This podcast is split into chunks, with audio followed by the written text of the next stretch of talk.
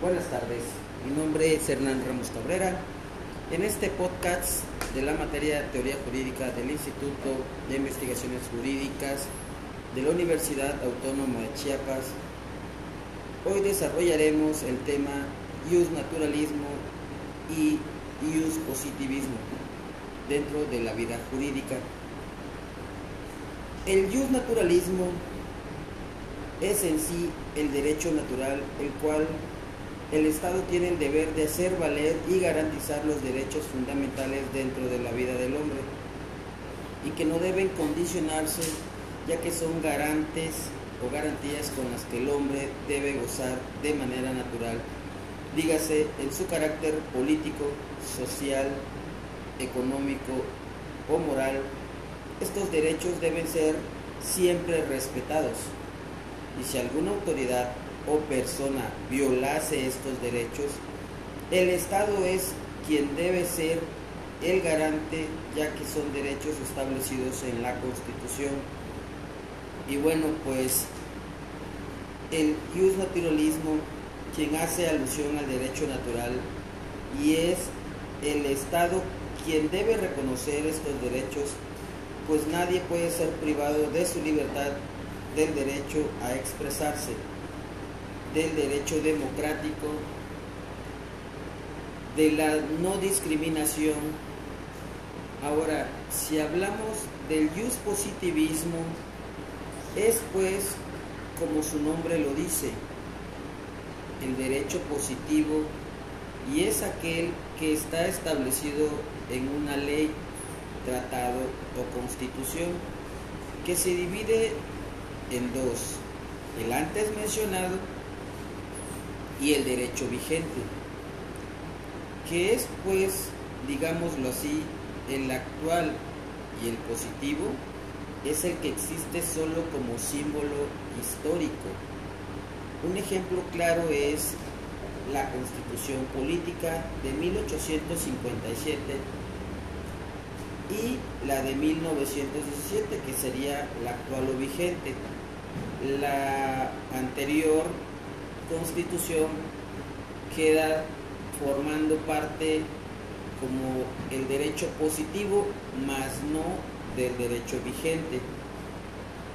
En conclusión, me identifico con ambas ramas de la vida jurídica, ya que por un lado está el derecho natural, que defiende y garantiza dichos derechos, y que son parte de la esencia del ser humano y por otro lado el derecho positivo, que son las normas por las cuales nos regimos, ya sean vigentes o que alguna vez fueron vigentes, pero que son un punto importante en la historia.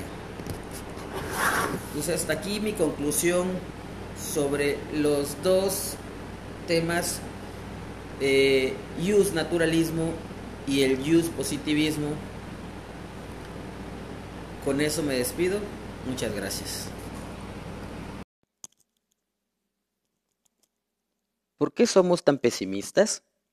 Por Gerber Torres. Con frecuencia oímos expresiones que describen un mundo en continuo deterioro y un futuro poco promisorio. Esto ya no es lo que era. Todo tiempo pasado fue mejor. Nada como nuestra generación. Los jóvenes de ahora no son como los de antes. Pero las estadísticas retratan de manera abrumadora otro escenario.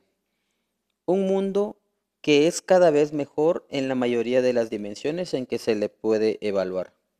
Así, aunque resulte difícil de creer, vivimos en la época de menor violencia de la humanidad. La pobreza se ha reducido considerablemente, la población mundial cada día vive más, es más educada, tiene mayores ingresos, el mundo en general se ha hecho más democrático, con el acceso creciente de grandes masas a la participación y a la toma de decisiones públicas. La gente también responde en el mismo sentido a encuestas donde se les pregunta sobre su propia existencia. Hay mayor número de personas que afirman que sus condiciones son mejores que las de sus padres, que viven mejor que en el pasado reciente y que espera ir a más en un futuro cercano. Entonces, ¿A qué se debe la disonancia entre esta situación y el estado de nuestro optimismo sobre la evolución del planeta? Un profesor de la Universidad de Harvard, Steven Pinker, sintetiza y explica de la mejor manera que he oído. Algunas de las razones es la persistencia del pesimismo. La primera es que tendemos a prestarle mayor atención a las noticias negativas que a las positivas. Eso tiene que ver con nuestros sesgos emocionales y cognitivos. Nuestro cerebro está hecho para alertar en primer lugar de los peligros y una mala noticia, como ocurre con ellos. Puede poner en riesgo nuestra vida. En cambio, una buena difícilmente puede ser una amenaza. Tal vez por esa misma razón nuestra reacción a las pérdidas es asimétrica con relación a nuestra respuesta ante las ganancias. La gente se entristece más por perder 100 euros que de, lo que se alegra por ganarlos. La segunda razón es que tendemos a proyectar sobre el mundo la evolución de nuestra propia vida como individuos. En esta visión tenemos generalmente una etapa dorada que es la de nuestra infancia, donde estuvimos o así lo sentimos totalmente protegidos, con todo asegurado. Luego nos vamos adentrando en un mundo de mayores retos y dificultades, que para muchos se acentúa considerablemente con las limitaciones e inconvenientes del envejecimiento. Una tercera razón es el desarrollo tecnológico y de los medios de comunicación masivos, que permiten en cualquier que cualquier noticia negativa se difunda masivamente y a la velocidad de la luz. Toda persona con un teléfono inteligente en sus manos es un reportero universal. Y hay ya casi dos millones, dos mil millones de ellos en el planeta. La cuarta razón es que la negación de lo presente es el primer momento de la creación. Para actuar tenemos que negar en algún grado o alguna forma. Si usted lleva un arquitecto a su casa, posiblemente no le tomará mucho tiempo decirle que usted podría vivir en un espacio mucho mejor diseñado del que tiene actualmente. Lo mismo tiene que sentir o decir un político aspirante al poder.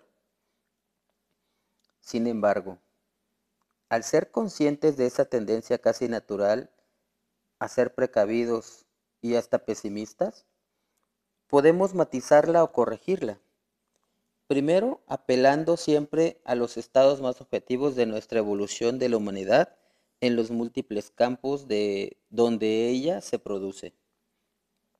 Y segundo, entendiendo que para cometer un acto de creación no necesariamente tenemos que ser absolutamente negativos y de evaluar todo aquello sobre lo cual vamos a construir. Podemos adoptar siempre la actitud del que reconoce los avances logrados y plantea nuevas metas y posibilidades. Una disposición más optimista nos mantendrá al final más alegres, más felices, al tiempo que nos hará más eficientes y productivos.